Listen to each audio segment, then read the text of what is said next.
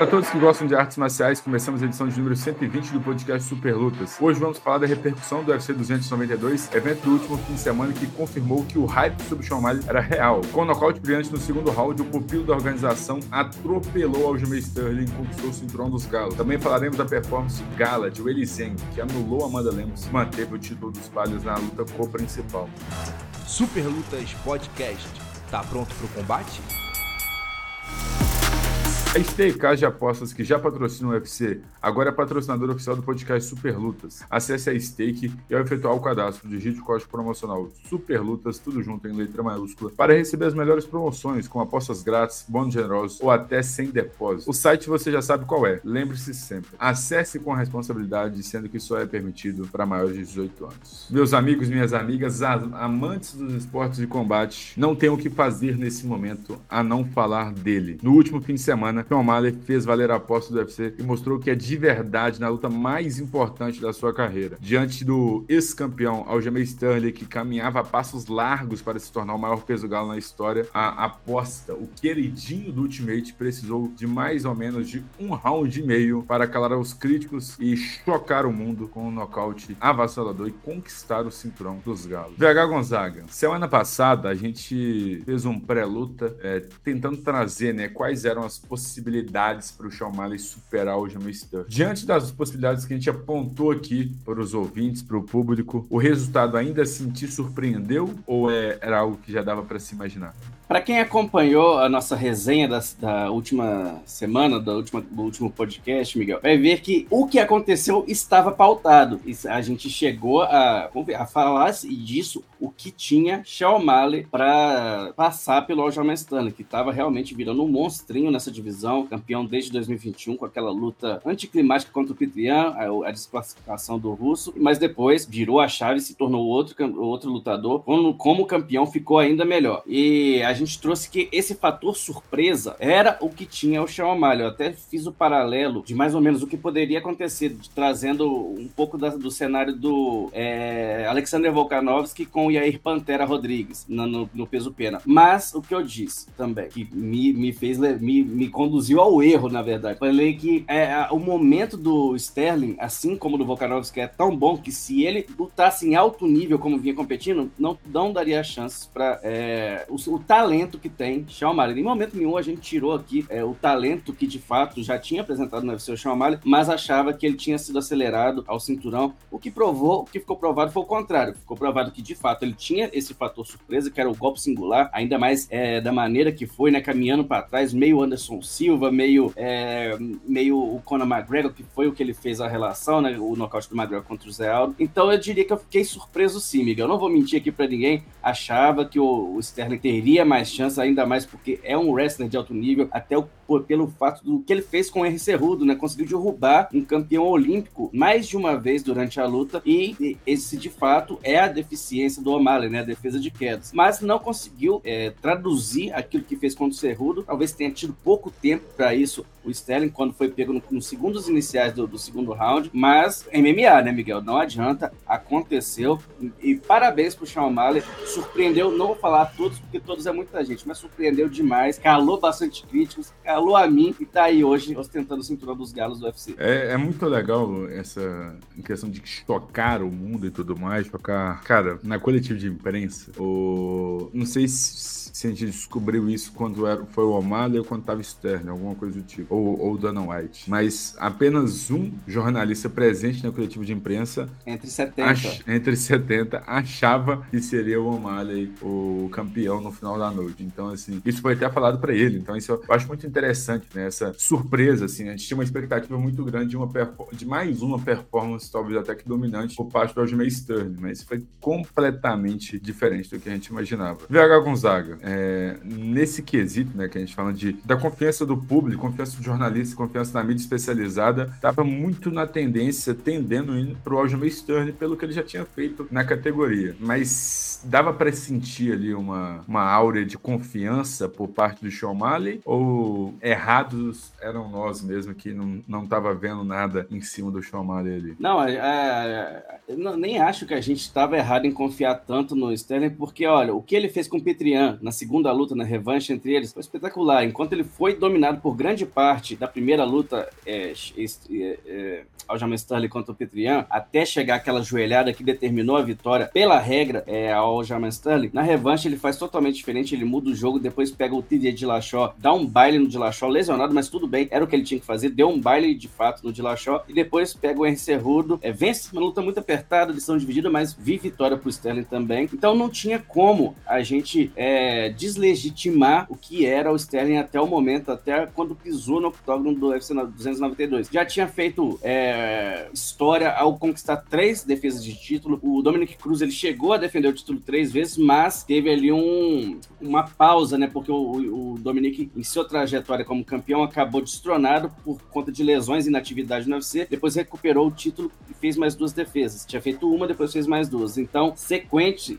em sequência, nunca tinha acontecido. O Sterling, caso vencesse no, no sábado, somaria quatro defesas de cinturão, nunca aconteceu. E um, um, para esse momento, para essa realidade do peso galo que é tão competitivo, é, é muito complicado, é muito difícil você manter o título por quatro defesas. Então, é para mim fazia todo sentido, toda a confiança, que eu acho que era maior do que desconfiança sobre o O'Malley. É, por, é, era pelo que tinha estava fazendo o Sterling. Agora, a, a questão do O'Malley, o que ele apresentava, é, eu cheguei até a ficar em dúvida de, de a como me posicionar sobre. Tava muito calado na coletiva, tava muito sério, muito sereno, e eu não entendia bem se era nervosismo, porque é uma pressão a mais. Você tem é uma pressão de, de é, UFC que eu ainda não, não, não retiro o que eu disse nessa parte. Eu ainda acho que o UFC acelerou, só que deu certo. Aceleraram ele, porque é um cara carismático carismático, tem é, adota fãs mais jovens, carrega então com ele um, um, um tipo de público diferente. E tava então um, o que depois ficou confirmado como concentração. Ele até o momento que a luta começa, ele não dava um sorriso, ele não esboçava reação. Então era um foco meio que Alex Poitin, nada tirava é, aquilo do pensamento dele do que ele tinha que fazer. Talvez mais do que a qualidade técnica que ele tem, esse foco, essa blindagem que ele levou para o octógono foi é, determinante para o resultado que ele teve dentro do UFC 292, que hoje garantiu o título a ele. Então, para mim, essa confiança dele teve um trabalho psicológico muito bem feito pela equipe, pela família, pelos amigos, que seja. Entrou, mas poucas vezes eu vi um, um atleta tão compenetrado para a maior luta da sua carreira como foi Sean O'Malley. Exatamente, Vega Gonzaga. A gente sabe que na semana pré-luta, na Fight Week ali, você pode se perder psicologicamente, cair na pressão de uma luta de cinturão, de ser, o alvo do, das holofotes na semana, enfim. É muito complicado mesmo. É, o cara tem um psicológico fraco naquele momento ali. E o Showman mostrou completamente ao contrário, né? Tem uma pressão e uma grande expectativa sobre ele, que não é mentira para ninguém. Ele é talvez o principal queridinho do UFC hoje, então tinha ali uma certa expectativa por parte da organização sobre ele. E ele não só correspondeu, como superou, porque ele conquistar o cinturão já seria fantástico, seria fantástico. Da forma que ele conquistou o cinturão, com aquele nocaute avassalador no segundo round, acho que aumenta ainda mais ali o hype sobre sobre o Sean Malley, as expectativas sobre o Sean Malley, porque fica até mais fácil de comercializar a forma que ele conquistou o cinturão e tudo mais. Porque vale lembrar, né? O bloqueio que o Aljamain Sterling tinha com o público era muito pela forma que ele conquistou o cinturão da categoria. E o Sean Malley conseguiu nocautear o Aljamain Sterling é, de uma forma sensacional. O Aljamain Sterling caiu sem pai e sem mãe. E no final das contas, precisou só de um pouquinho a mais do and pound por O'Malley garantir a vitória, garantir o cinturão. E Miguel, Pega Gonza... pode falar. Perdão, só, só mais um, um para completar essa parte. Vamos lembrar também que um pouco da desconfiança sobre o O'Malley vinha é, por conta não da má atuação, mas do resultado da luta dele contra o Petrian lá no UFC 280. Foi um lutaço. Muita gente achava que ele ia ser um pedaço de carne no, no octógono pro, pro Petrian e lá ia amassar, mas não. Foi um lutaço. Vence na decisão dividida. Muita gente ali também torceu o nariz. Agora, só quero fazer aqui é, um, um, pouquinho de justiça. Acho que o Aljamain Sterling talvez tenha sido o campeão mais injustiçado pelo público nessa história recente do UFC. Poxa vida, o cara vaiado o tempo todo na coletiva. É óbvio, ele, ele fazia pra torcida, fazia sinal pra torcida falar mais alto, pra vaiar mais. Mas a gente sabe que nunca é legal, né, Miguel? Poxa, você tem um campeão ali, você tem lutado bem, que é o mais importante, e ainda assim, então ele perde esse título em baixa total com a torcida, pouca gente apoiava o que vinha fazendo defendendo o Aljamain Sterling, então só queria fazer também. É, é, eu, não é nem correção histórica, quem sou eu para corrigir alguma coisa, mas eu acho que poderia, poderia, poderia ter recebido um carinho maior do público, dos fãs, o Aljamain Sterling, que é um excelente lutador. Perder faz parte do jogo, né, Miguel? Entra lá, você tá sujeito a isso, ainda mais contra um adversário da Elite, mas eu acho que poderiam pe ter pegado menos no pé dele. Com certeza, Jair Gonzaga. Eu acho que, para mim, assim, fica bem claro que pela forma que ele conquistou o cinturão, a desconfiança já aumenta, né? Então, assim, ele se envolveu em algumas polêmicas depois, enfim. Acaba aumentando essa desconfiança do público, mas com certeza é o. É, pô, foi o campeão menos respeitado aí nos últimos anos e teve atuações muito interessantes nesse reinado dele. Acho que merecia um pouco mais de respeito pelo que ele fez. Mas como hoje já passou um tempozinho ali da disputa de cinturão, já estamos com os ânimos mais calmos, estamos fora daquela adrenalina do ao vivo, do UFC 292. VH Gonzaga, méritos totais por parte do O'Malley ou teve algum erro de estratégia ali por parte de Sterling? O que, que você acha sobre o desfecho da luta principal? Miguel, é, seria muito injusto um louco aqui se eu tirasse algum mérito da vitória do Sean O'Malley no UFC 292. Mas, eu tenho que fazer um mas aqui. É, na própria coletiva, lógico, todo lutador, é difícil a gente ver um atleta que perde uma luta e chega lá e fala, não, eu fui realmente muito mal, não, não, não, não consegui entregar meu jogo. Mas o, o Sean O'Malley, o Aljamain Sterling, ele revela um pouco até trazendo um pouco do ponto do que eu, que eu, que eu falei ali atrás, é, disso. Ele falou que talvez tenha pecado na decisão de entregar, tentar entregar uma luta mais empolgante e o que é, te coloca é, em riscos, né, contra um adversário que é um contra-golpeador, que é um striker de elite, e, e, e muito disso é, vai no psicológico, né, Miguel? Você tá sendo vaiado, você quer então provar para aquele público que tá te vaiando que você é muito bom lutador. Vinha fazendo isso o Aljamain Sterling não queria fazer diferente contra aquele que muito muita gente do, do UFC, embora vão negar, claro, mas porque eh, muita gente estava torcendo pro O'Malley ganhar, porque ele é o pacote completo, fala muito bem, é, tem um visual diferente, e, e, e então imagina você sendo vaiado e conquista uma vitória por, por nocaute contra o Sean que é um nocauteador, ou finaliza o Sean O'Malley, você apaga ele no octógono. Então era mais ou menos isso o que queria mostrar hoje ao Sterling, e o que acaba, então, promovendo o que aconteceu, né? O O'Malley, o Sterling marchando pra frente, solta um golpe, o O'Malley defendendo, atacando, né? Isso realmente realmente existe. E caminhando para trás, lança o ataque que leva o, Sterling a, a, ao, ao, ao, à lona. A, não vou tirar os méritos do O'Malley, isso não é sorte, né, Miguel? Isso é treino. Tanto que há imagens do, do, do O'Malley fazendo, mostrando, simulando o golpe que nocautearia o Sterling. E eu sempre for bater nessa tecla, não existe sorte nesse, nesse esporte. É muito treino, muita dedicação. Com certeza o O'Malley pegou o livro do Sterling de cabeça para baixo, revirou, vice-versa, e conseguiu entender o jogo e fez muito bem. Então, méritos totais do O'Malley e um erro tá, é, do, do, do Sterling, psicológico talvez abalado, uma necessidade desnecessária de se provar, né? Porque a gente sempre fala aqui também, o importante é a vitória, Miguel. Ah, se você é um atleta que sempre entrega a luta chata, aí sim, eu concordo com você sofreu umas pisadas no calo aí, mas não era o caso do, do que vinha fazendo o Sterling. Eu, eu acho que era um momento que talvez a vitória valesse mais a qualquer custo do que você dar um show em cima de, um, de uma promessa, de uma aposta do UFC. Mas, de novo, não vou tirar mérito nenhum do, do, do Sean O'Malley, teve toda a competência do mundo e hoje é campeão, não é à toa. Vera Gonzaga, queria trazer um ponto, cara, que eu acho que é muito importante de trazer, é um ponto pouco técnico, mas é o que eu acho que foi o importante da luta. No primeiro round, a gente viu um Aljamain Sterling mais na medida ali, não se arriscando, não se expondo tanto. Porque, querendo ou não, a gente sabe do poder de fogo que o, o Sean O'Malley tem. Ele é um lutador muito preciso no boxe, ele mostrou isso. Desculpa, E ele ganhou o primeiro round pros três juízes laterais, Sim. o, o Sterling o Sterling venceu o primeiro round porque ele foi muito inteligente, foi muito estratégico mesmo. Ele batia, saía, movimentava, batia, saía, movimentava. Tentou uma quedazinha ali no final, não conseguiu, faltou um pouquinho de tempo. Então, assim, ele tava ali na medida, mantendo a distância, tentando é, sair meio que do raio de ação dos golpes do O'Malley e entrava, um, dois, saía. Entrava, um, dois, saía. E só foi tentar a queda no final do round. Na volta pro segundo, parece que ele tava com vontade no banheiro porque ele veio pro matar ou morrer logo no início do segundo round. E para quem acompanha acompanha a luta de forma mais técnica, tenta, tenta entender, acompanha, cara, para você jogar um direto e jogar o, é, é, jogar o direto, ele não deu o direto, ele jogou o direto e não voltou, cara. Ele ficou com o braço todo exposto. O Sean fez o corredor perfeitamente pro Sterling vir. O Sterling caiu igual patinho na lagoa e ele só deixou o direto de encontro e não precisava mais, cara. Eu falo que dependendo da, da posição ali, ele dá o, o direto e espera o Sterling levantar. O Sterling acho que nem conseguiria levantar ali de imediato. Mas é, eu queria entender, né, uma, uma coisa que eu realmente fiquei pensando. Tá dando errado pro Sterling o primeiro round? Pra ele ter essa mudança de postura rapidamente do primeiro pro segundo? Luta de cinco rounds, cara. Tipo, pô, cinco rounds, Zaga Gonzaga. Se fosse três, eu até, pô, beleza e tal. Mas eu achei muito estranho, eu fiquei muito, achei muito doideira. Só que aí, méritos totais por parte do O'Malley, né? Fez a leitura correta, abriu o corredor, puxou pra, pra esquerda e deixou direto. Tá?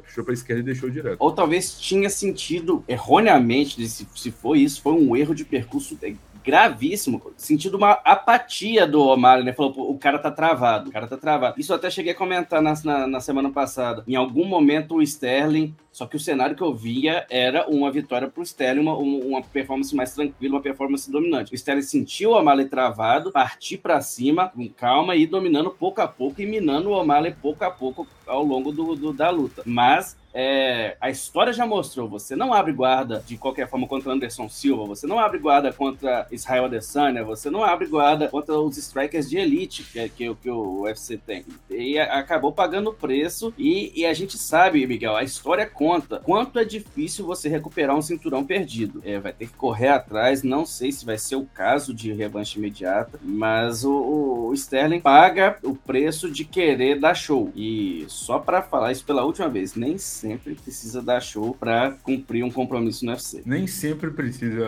dar show, ainda mais quando você é campeão, cara. Você tá defendendo seu cinturão. Tipo, pô, os, os caras que, que tem que tirar de você, não é você que tem que tirar os caras. Exato. Tem aquela, aquela lei, aquela verdade que é uma mentira, na real, que ah, o desafiante tem que fazer a mais que o campeão para ser campeão. Assim, a gente sabe que isso aí né, é bobeira. Mas nesse quesito faz um pouco de sentido. Quem tem que mostrar serviço ali mesmo é o desafiante, não, não é o campeão em si. Ele tem que garantir o, o, o cinturão dele de novo no final da noite. E eu acho que ele se expôs cedo demais. Se o cenário da luta fosse outro, sei lá, três rounds a um para o O'Malley, sem problema nenhum ele buscar ali o tudo ou nada no início do round. Mas no início de um segundo round, cara, tem muita luta pela frente. Tinha 20 minutos de combate ainda para rolar e ele meio que se afobou, podemos dizer assim. Então... A gente, vou só puxar pro box um pouco, o Miguel. A gente já viu o Floyd Mayweather, que não é conhecido, pelo menos na trajetória final da sua carreira enquanto campeão, como um nocauteador. E sim como um cara que vai levando seus adversários para as águas mais profundas. Às vezes dava os rounds iniciais para o cara sentir, se abrir um pouco mais e desgastando um pouco mais. Então tinha essa estratégia para traçar, até porque o O'Malley nunca tinha feito 25 minutos de luta. E você não sabe como o O'Malley ia se sair é, tendo que tirar resultado no quarto e quinto round. Então tinha N estratégias que poderiam ser traçadas pelo Aljamain Sterling. É, e a gente vai trazer daqui a pouco um comentário sobre isso. O Elizeng deu um show. Peraí, tentar colocar isso. Deu um show de. brilhou, assim, falou assim: olha, a mulher aplicou 20 knockdowns. Ela.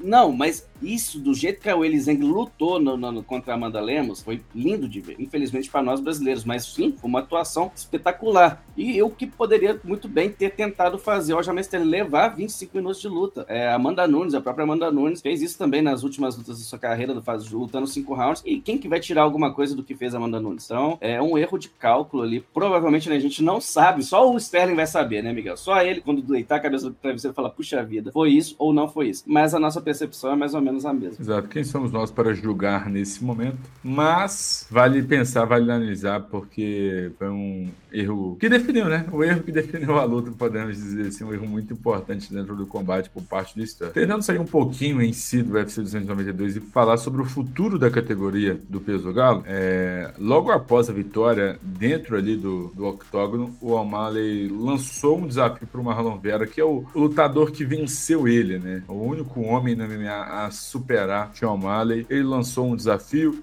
na coletiva de imprensa ele meio que voltou atrás, falou que, pô, não quer desafiar ninguém, mas não quer ficar escolhendo, mas no final das contas deixou o nome do, do Marlon Vera ali de bobeira, porque vai que cola e tudo mais. Mas tem outros nomes na mesa. É, temos até uma possível revanche é, contra o Algino Sterling, temos o Merabs Valestiville, que é o número um do ranking, Petrião, Marlon Vera, Encerrudo, VH Gonzaga, de tantas lutas possíveis ali para o campeão, novo campeão Shomali escolher. Qual é a melhor esportivamente e qual é a melhor é, comercialmente falando, assim, na sua opinião? Pois é, deixa eu só apontar aqui. O, o O'Malley faz esse desafio pro Marlon Vera no octógono. No Twitter, Petrian fala que a revanche entre eles vai acontecer de qualquer forma. É, a gente tem o Henry Cerrudo enquadrando ali mesmo, quase que literalmente. O O'Malley estava dando uma entrevista, o Cerrudo interrompeu a entrevista para dar uma provocada, para chamar para luta. E o Sterling, na sua coletiva, desafiando, pedindo uma revanche imediata. E então o alvo já tá nas costas, né, Miguel? Quando você se torna um campeão do, do UFC, você já tem é, N alvos nas suas costas e não vai ser diferente com o Sean O'Malley, até porque é, tem feito é, bastante, feito, feito muito para se tornar uma estrela não só dentro do octógono, mas fora, e levando em considera consideração popularidade. Mais popularidade a gente sabe, quando a McGregor tá aí para contar a história, mais dinheiro e todo mundo vai querer fazer uma luta com você. Não perca, porque se você lutar hoje com o McGregor, se a gente lutar hoje com o McGregor, ô Miguel, a gente não vai trabalhar nunca mais na nossa vida. Então é, vai, é, vai querer, eles vão querer cada vez mais é, enfrentar o Sean O'Malley enquanto ele tá, tem esse hype. Para mim, é, esportivamente não tem dúvida, mas tem aquela, aquela dificuldade de acontecer. Merab de Valentiville é o número um no ranking, deve virar o número dois, né, com a queda agora do, do Aljamain Sterling. Então o Merab deve ir para a segunda posição, ou se o UFC quiser dar uma alfinetada ali, é, deixa o Merab em primeiro e o Sterling vai para a segunda. Agora só apontando qual que é o problema nisso. Merab de Valishvili e, e, e Sterling são amigos, amigos mesmo, que não se enfrentam. É, era verbalmente acertado de que se o Sterling vencesse, subiria para o peso pena, tentaria é, o cinturão de hoje de Alexander Volkanovski, e aí sim abriria lugar para o Merab de Valishvili tentar o título. Acho o Merab tem que é um lutador não mais completo, eu acho o Sterling mais, mais completo, mas o Merab é mais eficiente no jogo que se propõe. Acho que tem o um jogo para ven vencer o Sterling. Então, para mim, a lógica seria Merab de Valishvili e Shawn O Merab passou por uma cirurgia cerca de um mês atrás, está em recuperação ainda. Acho que o time favorece. Só que a gente não sabe se o Sterling vai subir, se vai ficar, se vai tentar mais uma, uma corrida pelo título, porque uma corrida pelo título do Sterling hoje, o que, que acontece com o Merab de Valishvili, né? Atrasa demais a. Não sei nem como é que fica a relação deles nisso. É, agora, comercialmente falando, eu penso que o Henry Cerrudo poderia dar um pouco mais de, de, de, de gás nessa promoção que tem Sean O'Malley junto com o antigo duplo campeão, né? O antigo campeão dos Galos e também o antigo campeão dos Moscas, que é o Henry Cerruto. Se fosse perguntar qual que eu gostaria de ver, as duas, na verdade, eu veria amarradão, Miguel, mas assim, é, eu, eu, acho que venderia mais a luta do Henry Cerruto, porque o, o Dvalishvili é um cara mais na dele, ele é mais tranquilo, é mais calmo, não é desrespeitoso, mas eu acho que venderia mais o Henry Cerrudo. Enfrentaria o Marlon Vera, né, nesse evento, no UFC 292, acabou se lesionando, deu lugar pro Pedrinho Munhoz. Então, comercialmente é encerrudo, esportivamente Merab de Valishvili, mas agora a gente não sabe. Eu acho que correndo por fora vai ter o Marlon Vera aí mesmo. O único cara que venceu é o Chamari. Vamos lembrar como que foi, isso aconteceu em 2020. É... Vamos trazer aqui de novo, não é para tirar mérito do Marlon Vera.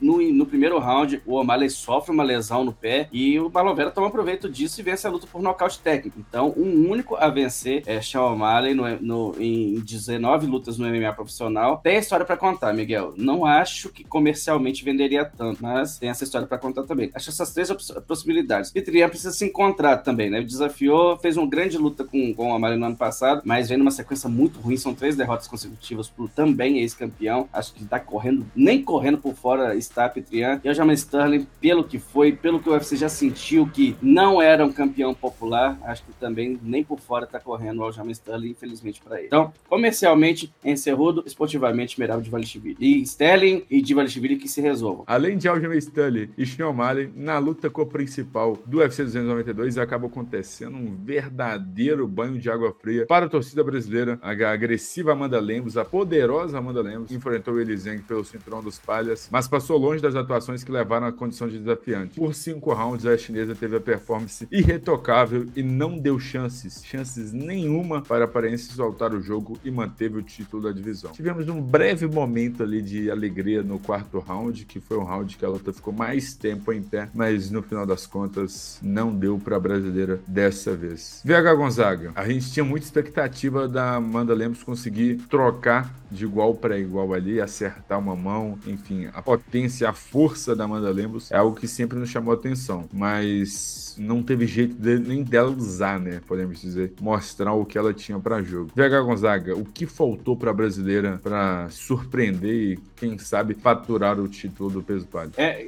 isso que eu vou falar agora, Miguel, não é de forma alguma querendo desrespeitar a história e nem a trajetória de Amanda Lemos. É uma atleta que tem todo o nosso respeito. Apostei nela, inclusive, no, no, no nosso bolão. É, mas acontece que a gente sempre diz que tem um ditado né? Que a primeira impressão é a que fica. E às vezes muda, pode mudar com a história, mas a gente vai ficar com isso é, por um tempo na nossa cabeça. A primeira impressão que ficou nesse primeiro encontro, quem sabe teremos outro, espero que tenhamos outro, mesmo que não seja com Elisang, mas uma outra disputa de cintura para Amanda, mas a impressão que ficou é que a Amanda foi derrotada por uma atleta melhor que ela. É difícil falar isso, é, ainda mais sendo é, um torcedor do MMA brasileiro, mas eu tô aqui na função de analisar o que, o que se passou. A Amanda chegou com toda a propriedade para fazer essa disputa de cinturão. Tinha apenas duas derrotas no UFC. Uma foi na estreia, quando ela, quando ela é nocauteada pela Leslie Smith, pegando uma luta lá no peso galo, duas divisões acima, de última hora. Depois perde para Jéssica Batistaca. Antes disso, acumulou vítimas, é, nocauteadora, finalizadora. Só que do outro lado tinha uma lutadora muito experiente, que usou essa experiência para cima de,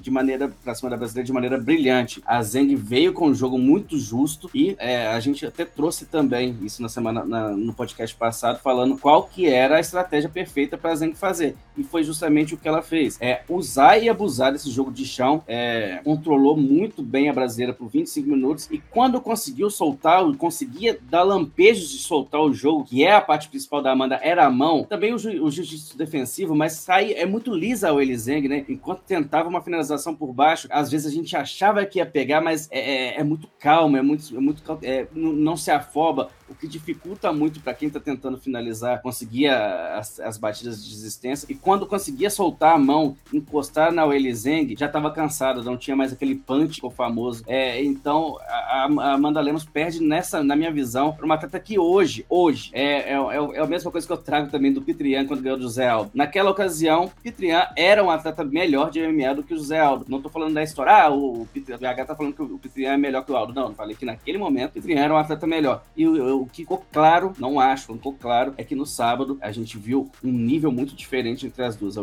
Zeg era uma atleta melhor do que a brasileira. Eu não consigo enxergar aqui algum ponto que pudesse fazer uma diferença na, na, na, na, na brasileira, porque é, a gente falando mão por mão, eu tinha falado que a brasileira dava mais medo, mas quem caiu na luta foi a Amanda Lemos, né, no quinto round, quando ela sofre um knockdown, já bastante desgastada, né, porque fez muita força para tentar é, evitar o antijogo da chinesa e não deu certo. Infelizmente, a resposta que eu tenho para os fãs de MMA não é das melhores, mas a Lemos foi superada por uma adversária melhor que ela. Exatamente, Vieira Gonzaga.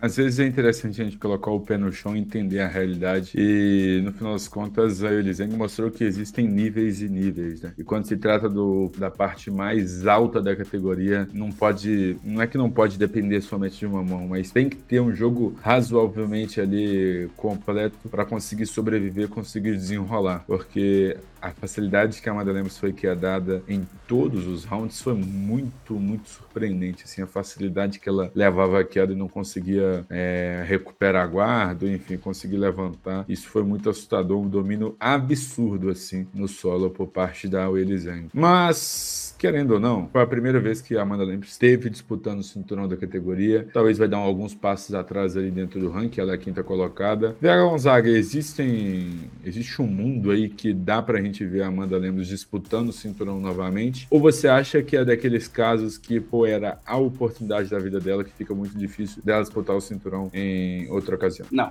e, e o, o, que eu, se eu fui pessimista, não, não pessimista na verdade, se eu fui bastante realista na minha análise sobre a performance da Amanda, eu vou ser realista também na, nessa, nessa segunda pergunta, Miguel. O estilo que a Amanda traz para o octógono, para suas apresentações, não é único, mas é muito raro. Um atleta que tem capacidade de, nocaute com um golpe singular, que finaliza, que nocauteia, que é perigosa, que é agressiva, é uma atleta empolgante e isso então favorece a brasileira. É, vai, igual você falou, dar uns passos atrás, Miguel. É, até porque quando chegou na disputa de cinturão, não estava ali no top 3, era número 5. Então, pode ter que enfrentar alguém, alguém do top 7, top 6, ou até mesmo alguém da sua frente ali. É, se, não sei, a, a Rose agora subiu de categoria, mas Tatiana Soares eu não sei também se é, é uma opção para a Carla Espaza vai ser mãe, então provavelmente vai ficar com alguém atrás dela no ranking, a, a Amanda Lemos. Mas é, a história de vida da Amanda Lemos já prova que ela sempre que tem uma segunda oportunidade, ela consegue sobressair. É, eu acho que o estilo dela, casando com a adversária certa para a sequência, que seja um adversário aqui, fácil não vai ser, né? Eu sempre elogio muito o peso palha do UFC feminino aqui, porque são atletas, muitas têm condições de ser campeãs, muitas entregam lutas empolgantes. Mas com a adversária certa, com o timing certo, no evento certo, conseguindo uma vitória espetacular diante de um grande público, um evento numerado, quem sabe, você pode voltar para os holofotes e, quem sabe, fazer uma, duas lutas antes de uma nova disputa de cinturão. Precisa vencer, Miguel. Ah, não tem, aí não tem muito o que a gente fazer. Precisa vencer e vencer bem duas ou três lutas para conseguir de novo a condição desafiante. Uma, uma luta imediata, hum, sem fora de cogitação. Se vencer uma adversária na sequência, também acho fora de cogitação. Acho que precisa de três vitórias é, bem vencidas a Amanda Lemos para conseguir essa chance. Mas não acho impossível, não acho improvável. Ela, ela tem a, o gabarito, tem credenciais. São, são três derrotas, né, agora pelo UFC, uma pelo, pelo disputa de cinturão e uma para Jéssica Batistaca. Então, duas, duas, duas derrotas ali totalmente é, compreensíveis, né? A outra foi a da Larry Smith, repetindo, pegou a luta de última hora, peso galo. Não vamos, vamos dar uma, uma ajudada também, vamos cortar essa. Então, dá para fazer assim, Miguel. Tem que treinar mais. É, não ninguém tá dizendo aqui que não treina a Amanda Lemos, mas já viu que o nível é diferente. Então ela também precisa apresentar um nível diferente para disputar o cinturão. Exatamente. E com essa falha apontada durante essa disputa de cinturão, pode ter muita certeza que as próximas adversárias vão em busca dessa falha no jogo dela e que ela consiga consertar, resolver esse problema o mais rápido possível para que não seja dominada é, dessa forma em outra oportunidade. A gente falou pelo lado da, da brasileira, mas vale falar também também, VH Gonzaga. Pelo lado da Willy Zeng. O Willy Zeng tá no seu segundo reinado da categoria do peso palio, foi a primeira defesa de cinturão dela. Nesse seu segundo reinado, podemos apontar para a chinesa. Uma luta contra a Yan Xiaonan na China, Tatiana Soares de prima. O que, que podemos falar assim? Pois é, o UFC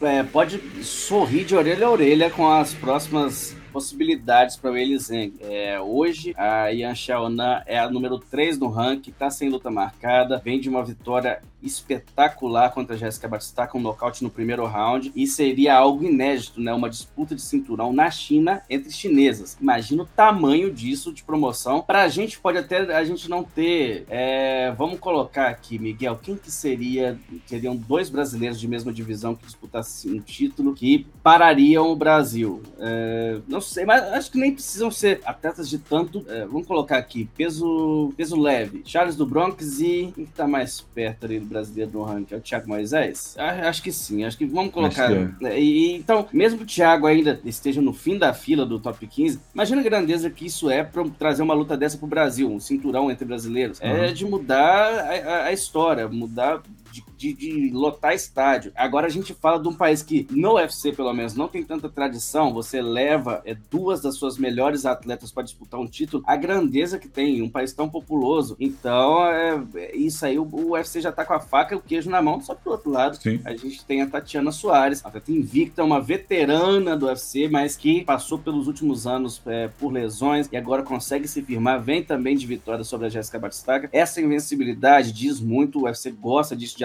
atletas invictas. Então, para mim, é, os dois estão de bom tamanho pro UFC. Comercialmente falando, são duas lutas espetaculares. Acho se eu sou Dana White, se eu sou Dana White, eu levaria essa luta pra China. Miguel faria é, o Elizeng e Yan Xiaonan, porque eu acho que vai ser grande demais, algo nunca visto na história do UFC. E é uma daquelas oportunidades que a gente sabe que não pode perder, né? Então acho que, pô, é um alinhamento das estrelas ali bem interessante, mas o Miguel fã, o Miguel amante do esporte, adoraria ver o, o Elizeng versus Tatiana Soares. Ainda mais que a Tatiana Soares é meio zicada, vai que entra na lesão e, e, ela, e ela, tem um problema de sai de uma lesão e já entra em outra, que é uma coisa assim, que, pô, parece que é de outro mundo, mas eu acho que a oportunidade de ter o Eliseng e Anshayona na China é uma oportunidade que realmente o UFC não pode perder. Comercialmente, falando para eles, é muito interessante. É um público que ainda precisa ser conquistado, então acho que, que vale, vale essa tentativa. Miguel, deixa eu só fazer uma, uma correção aqui importantíssima, porque senão nem durmo de noite. Eu falei Thiago Moisés, é, poderia ser também, mas o brasileiro melhor colocado hoje, depois de Charles do Bronx no peso leve.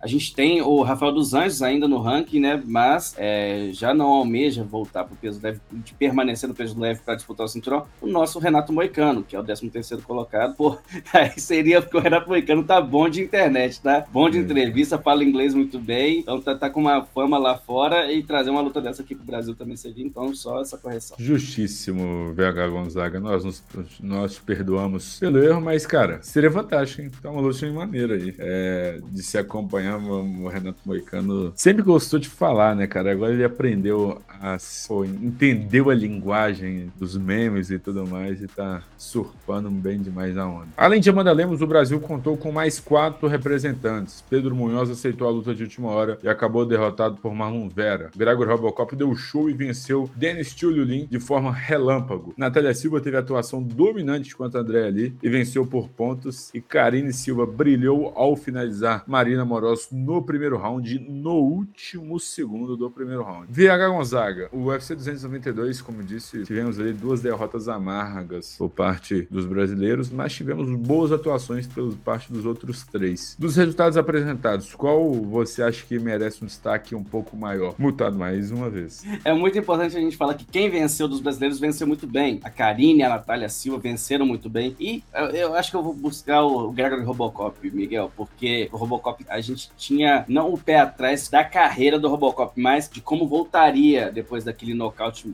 muito duro que ele recebeu do, do Bruno Huck. Lembrar que o Bruno Huck pegou a luta de última hora no UFC Rio contra o Robocop e conseguiu uma vitória bastante contundente, né? Muito expressiva. Mas o Robocop, antes disso, ele vinha fazendo uma trajetória muito sólida no UFC. É um lutador muito completo, é, bom de jiu-jitsu demais e uma trocação bastante eficiente. E pega o Denis Tiliolin para uma luta de recuperação e nem suou, na verdade, né, Miguel? A gente viu o, o Robocop dando entrevista depois do, do, da vitória e calmíssimo, tranquilíssimo. Então, para mim, a mais expressiva acaba sendo a do Gregor, Gregory Robocop. Mas também não vamos tirar a, a vitória da Karine, que ficou por um segundo, né? Quase que a luta vai pro segundo round, mas uma nova vitória na via rápida da Karine. Bastante interessante de ver. A Natália, a mesma coisa, é, dominou por completo o André ali, tá? Então, oficialmente no top 15 da, da divisão até é, do peso mosca. E a, não duvido nada que a Karine em breve vai estar também, porque é muito talentosa. Pedro Munhoz era meio que esperado, né, Miguel? Não teve o campo, o campo adequado para pegar um atleta igual o Marlon Vera, número 6 do ranking, mas uma oportunidade que ele não podia perder. Hoje o Pedrinho é o número 10, queria a oportunidade de ir para o número 6. O Marlon Vera fez uma luta extremamente estratégica, não quis se colocar em risco contra o Pedro Munhoz. Pedro Munhoz foi bem na medida do possível, deu trabalho também, mas acabou superado na decisão dos juízes. E a Amanda Lemos é o que a gente já apontou, né? Derrotada na disputa de cinturão, é, a atuação dominante da, da Zhang. Então, é, atuações, eu diria, não vou dizer perfeitas, porque perfeito eu acho que dificilmente a gente vai encontrar no MMA. Mas Gary Robocop, Karine e Natália Silva foram é, implacáveis no UFC 292. Chegamos no bloco das notícias e VH Gonzaga vai trazer as principais notícias que movimentaram o mundo das artes marciais. VH Gonzaga, o que temos de bom e melhor para passar para o público em relação ao mundo das artes marciais? Pois é, Miguel Ângelo. É, hoje a gente não vai começar com uma notícia muito boa, é, uma notícia de última hora aqui que vai movimentar nesses próximos dias o, o, mundo do MMA, principalmente o MMA feminino. Mayra Chitara Bueno foi flagrada no exame antidoping é, feito na semana da luta dela contra a Holly Holm, a luta que ela venceu também, finalizou a Holm no segundo round. É, a, o anúncio foi feito pela própria brasileira no Instagram. Então eu vou ler aqui, é, vou abrir aspas para Maíra Chitara, ela dando a própria explicação de como aconteceu isso. Então, um pouquinho de paciência aí, eu vou ler, é, abrir um espaço aqui para Maíra Chitara. Lembrando, Maíra Chitara, quando vence a Holly Holm, ocupa a terceira posição no ranking do peso galo e se coloca na cara do gol para disputar o título. Não sei se imediatamente, mas certamente com mais uma vitória disputaria esse cinturão. Então, abrindo aspas para Maíra Chitara. é, para todos os meus fãs, é com profundo pesar que tenho que anunciar que falhei em um teste antidoping que fiz na semana da minha luta contra Holly Holm. Quero começar dizendo que nunca na minha vida tomei uma substância para melhorar minha capacidade dentro ou fora do cage. Testei positivo para uma substância que é conhecida, que é, que é consistente com a medicação prescrita que tomo para o meu TDAH. Então, é, é, o TDAH é o transtorno de déficit de atenção com hiperatividade. Então, ela explicando o que foi encontrado. Eu tenho lidado com esse transtorno toda a minha vida e isso me afeta de várias maneiras. Forneci uma infinidade de documentos e explicações à USADA, a USADA é a Comissão é, Agência Antidoping dos Estados Unidos, e a Comissão Estadual de Nevada detalhando o transtorno, os efeitos, os efeitos do, do transtorno na minha vida diária e minha tomada de, de, de, decisão na ingestão do medicamento prescrito. Estou cooperando plenamente com a USADA, Comissão Atlética do Estado de Nevada e o UFC para garantir que todas as informações estejam disponíveis e reconheço plenamente a presença da substância no meu sistema. Descontinuei esse medicamento no início da semana da luta, como sempre fiz no passado. A quantidade que apareceu no teste comprova que eu não fiz uso do medicamento na competição. Por favor, antes de fazer qualquer julgamento, entenda que eu tenho lidado com isso toda a minha vida e estou arrasada que isso tenha, que isso tenha acontecido na minha carreira. Estou ansiosa para chegar a, a, uma resolução e deixar isso para trás. É, estou ansiosa para lutar novamente pela melhor organização do mundo. Eu sou a próxima campeã e estou pronta para lutar. Então, essa é a declaração da Maria Chitara. Não tem muito que a gente conversar sobre agora, né, Miguel? A gente ainda não teve a posição da, da usada, a gente não sabe qual foi a substância. Então, mas de qualquer forma,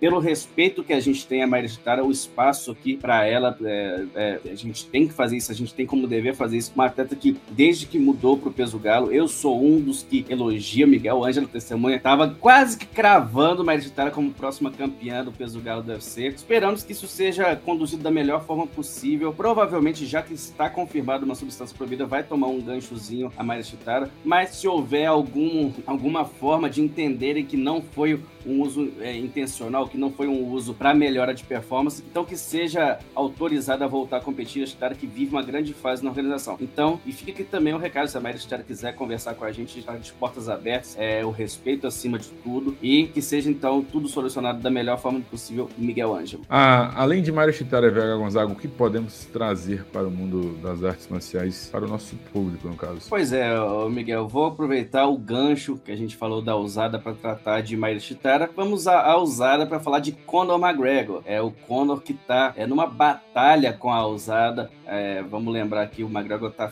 fora de ação desde julho de 2021, quando ele sofreu aquela grave lesão na, na, na fratura no tornozelo na trilogia contra o Dustin Poirier. Parou de fazer os testes da usada, até porque, em função da cirurgia que precisou fazer, altos medicamentos, né, grande gama de substâncias que não seriam autorizadas, mas para o bem-estar e para a recuperação deveriam ser ingeridos. E agora tenta voltar a competir, só que é, ele que já tinha cravado que voltaria a competir em 2023, falou agora pela primeira vez que não, não vai acontecer. Antes de competir, de voltar, o, o McGregor, Conor McGregor deveria retornar à lista de lutadores usar, é, pela usada e ser aprovado em pelo menos dois testes antidoping. E seria no mínimo seis meses, né, para que o McGregor voltasse e fizesse esses testes. Não aconteceu, não, e essa luta não poderia acontecer em dezembro, como ele estava afirmando, porque não teria tempo hábil. E agora ele fala que de fato não vai acontecer. Fala até que estão tentando meio que sabotar a carreira dele, sabotar o ganha-pão. Miguel, eu já acho um pouquinho forçado. O ganha-pão do McGregor não é o UFC. Ganha-pão é sacanagem. É, não tá passando necessidade, não tá mal. Mas eu queria ver com você uma situação que o McGregor tentou criar. Eu não acho que o McGregor esteja, tenha feito isso para prejudicar ninguém ou para provocar ninguém, mas você criando uma situação excepcional para que o McGregor competisse fora desses testes, é, deixando então de fora a logística do UFC, que é sempre fazer tudo da, da maneira mais correta possível, para que a luta seja justa, para que os atletas estejam dentro dos conformes pra, na, nas competições. Você acha que poderia gerar que tipo de, de desconforto? Vamos supor, essa luta do McGregor volta em algum lugar onde a, é, é, onde a agência antidoping dos Estados Unidos não atue, é, onde a usada não atue. Que tipo de desconforto, ou se geraria desconforto, essa essa permissão, essa alternativa dada para Conor McGregor? Ou você acha que, não, é o McGregor vale? Ah, cara, é muito complicado ver a Gonzaga quando a gente. Pô, é, é porque toda, toda vez que fala de abrir uma sessão e tudo mais, eu lembro de Brock Lesnar versus Mark Hunt. O que o Mark Hunt saiu prejudicado naquela luta do UFC 200 é, é loucura, cara. Então, assim, eu acho muito sacanagem eles abrirem uma, uma não é uma brecha, alguma forma de, de tentar promover o retorno do Conor McGregor ali, o mais rápido possível. Me, me, me complica um pouco, sabe? E, e, assim, essa dificuldade de ele voltar aos testes da, da, usada, não tem como não remeter que ele tá usando o suco, né? Assim. Porque, pô, o que tá enrolando, que estão promovendo a volta do Conan tem muito tempo, ele não volta. Não sei se é pra ele voltar ali a, a ficar limpo antes dos testes, para não levar uma punição, uma coisa do tipo. Então, assim, eu acho que promover esse retorno dele em outro lugar seria broxante e, pô, com certeza abriria precedentes aí para outros lutadores ficarem revoltados, né? Porque a gente pode falar que o UFC, ah, o UFC tenta tratar todos da mesma forma, mas a gente sabe que não é. E fazer isso pro Conor deixaria mais claro, mais escancarado possível um tratamento diferente para os outros atletas e tudo mais. Então acho que também causaria uma revolta. Eu acho, cara, é, minha opinião é um pouco impopular, tá? Mas eu acho que o Conor não volta mais. Eu tô com esse filho já tem um tempo. É, eu sei que é difícil e tudo mais, mas, cara, ele já tá falando que vai voltar tem um tempo, aí nessa última vez ele realmente parecia que ele ia voltar, só que tá de ano, adiando, adiando. Não sei se ele quer só voltar a pegar os holofotes e tudo mais, mas tá com cara que o Conor vai ser uma persona apenas de Twitter e redes sociais, porque como você bem disse, né, Vega Gonzaga, já tem tempo que o MMA não é ganha-pão de Conor McGregor, mas tudo bem, tudo bem. Além de Conor McGregor, Vega Gonzaga, o que temos sobre o mundo das artes marciais? E vamos lá, tivemos a solução pro caso, para polêmica que envolveu Michel Pereira, era um dos destaques do UFC 291, enfrentaria Stephen Thompson na luta mais importante da sua carreira até o momento, a chance de chegar ao meio, ao top 10 dos meio médios do UFC, o Michel que vivia grande fase, uma sequência de vitórias impressionante, uma evolução constante no octógono para aquele que chegou no UFC sendo o cara do mortal para trás, mortal para frente, de subir na grade, e depois disso ele mostra a evolução. E na luta mais importante da sua carreira, ele acaba falhando no corte de peso. Thompson não aceita lutar com o Michel Pereira acima do peso. A luta acaba cancelada. Irrita Dana White, irrita Stephen Thompson, irrita uma galera que esperava para ver esse confronto. Michel Pereira, lá no, numa publicação do, do, do, sexto round, inicialmente, falou que não tinha mais condições, o corpo não aguentava mais, bateu 77 quilos para os meio médios. E agora, então, confirma a próxima luta dele na carreira. Ele vai enfrentar o Marc-André Barriot é, lá no UFC Las Vegas 81 em 14 de outubro, Miguel. Miguel Ângelo. Então, temos confirmados, é oficial. Michel Pereira vai para o peso médio do UFC, deixa então é, o, o, o, peso meio médio. Eu queria saber de você se você acha que o que acontece agora com o Michel Pereira foi um, um, um castigo, vamos colocar assim a palavra mesmo, um castigo que o UFC deu, porque ia enfrentar um antigo duplo, duas vezes desafiante ao cinturão dos meio médios, agora vai para o final da fila para iniciar uma escalada no peso médio. É, vamos colocar aqui que sem o prestígio né, que já vinha ganhando nos meio médios vai fazer essa escalada adversários mais pesados, adversários mais fortes. Você acha que foi mais ou menos ali o que aconteceu? Thompson, por não aceitar a luta, acabou punido também, não recebeu o salário que pediu no UFC 291 e agora você acha que essa é a punição que recebe Michel Pereira? Pô, vou te falar que quem saiu mais um prejuízo de qualquer jeito foi o Michel Pereira, né? Você não tem como. O prejuízo ali monetário pro Stephen Thompson, não mais uma, duas, três lutinhas, ele recupera daquela luta em si. Mas o Michel, cara, sobe de categoria, a gente não sabe como ele vai ser na categoria categoria de cima. Eu, honestamente, preferia que ele pegasse um cara fora do ranking ali, alguma luta mais tranquila, para ele ver como ele se sairia novamente na categoria 84 quilos no mais alto nível. Mas o Barrio eu acho uma carne de pescoço, cara. Acho que não é tão simples assim a tarefa dele. É, acho que teria desafios mais fáceis quando a gente coloca assim, pô, hein? onde que tá o Barrio para a categoria peso médio? Até 84 Onde ele tá ali? Eu acho que tem caras no nível, no, em colocações, entre aspas, ele não tá no no ranking, né? Mas, tipo assim, mais ou menos ali em outros níveis que dariam pro Michel ter um casamento de jogo melhor. Mas é que eu não vejo como punição, mas é literalmente escrevendo uma nova história ali na, na, na categoria.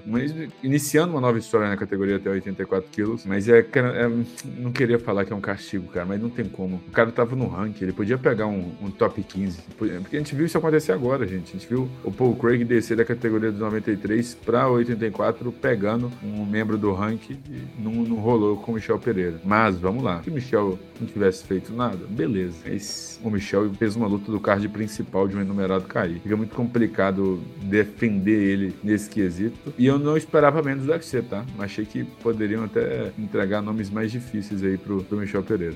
A VH Gonzaga, além, aonde podemos encontrar todas as notícias em relação ao mundo das artes marciais, as principais notícias em relação ao mundo das artes marciais? É superlutas.com.br, Miguel Ângelo, fica o convite, é tudo de mais importante que aconteceu. Vamos repercutir o UFC 292 a semana toda, tudo que tiver para saber do UFC 292 estará no superlutas.com.br, atualizado de domingo a domingo, atualizações de Mayra Chitara também, é, vamos entender melhor é, com o passar dos dias o que aconteceu com a brasileira. E então, quer conferir? É, apoie nosso trabalho e vamos lá, que é só sucesso. Passadas as notícias, vamos agora para a agenda da semana. Nesta quarta-feira, a PFL promove as semifinais dos torneios milionários na divisão dos meio médios e leves. A luta principal marca um confronto entre Clay Collard e Shane Brooks no peso leve. Também no peso leve, o brasileiro Bruno Miranda, o robusto, tenta a vaga na final contra Olivier Albimissier. Nos meio médios, Carlos Leal encara o campeão da categoria na temporada 2022, Sad Bolsai. Rapaziada, fiquem de olho nesse Carlos Leal. O cara é muito bom, muito bom mesmo. O Bruno, o Bruno Miranda é muito bom também, mas é que, pô, o, Carlos Leal é, pra mim, embaçado. Tá embaçado. O card preliminar começa às 19 horas e 30 minutos e o card principal por volta das 22 horas. E agora atenção para o horário. No sábado, a partir das 6 horas da manhã, é isso mesmo, 6 horas da manhã, para alguns 6 horas da madrugada, começa o UFC Singapura. Na luta principal, Max Holloway busca se reaproximar da disputa de cinturão nos penas e mede forças com o zumbi coreano. O Brasil será representado por Tyler Santos, que mede forças com Erin Blanfield. Caso vença, a brasileira pode conquistar a oportunidade de disputar o cinturão dos moscas pela segunda vez. Repetindo, o UFC Singapura tem início para 6 horas da manhã com o card preliminar e o card principal começa por volta de 9 horas horas da manhã. Alô, alô, os desavisados, hein? Não vem à noite perguntar que horas começa o UFC, porque a agenda da semana do Super Lutas te avisou. Mas calma que ainda não acabou. Sábado é dia de maratona, às 19 horas acontece a terceira edição do Fight Music Show. Na luta principal, o tetra campeão mundial de boxe, Popó, dividirá o ringue para mais uma luta de boxe com o Júnior Dublê. Na luta co-principal, o cantor Dinho Alves colocará o cinturão de influenciadores em jogo contra o MC Livinho. O evento terá início às 19 horas e contará com a apresentação ao vivo de Wesley Savadão no decorrer do show. Esse foi mais um podcast Super Lutas, edição de número 120. Poucas coisas você fez na sua vida mais de 120 vezes e o podcast Super Lutas foi feito, está sendo feito, né, pela centésima, vigésima vez. Difícil, hein? Difícil, mas enfim, essa foi a edição de podcast do Super de número 120. Ele esteve, ele ocorreu com a presença de Miguel Ângelo e VH Gonzaga e foi editado pelo mago das edições audiovisuais, crossfiteiro, jiu-jiteiro, pulador de corda, editor de vídeo, editor de áudio, Igor Lessa.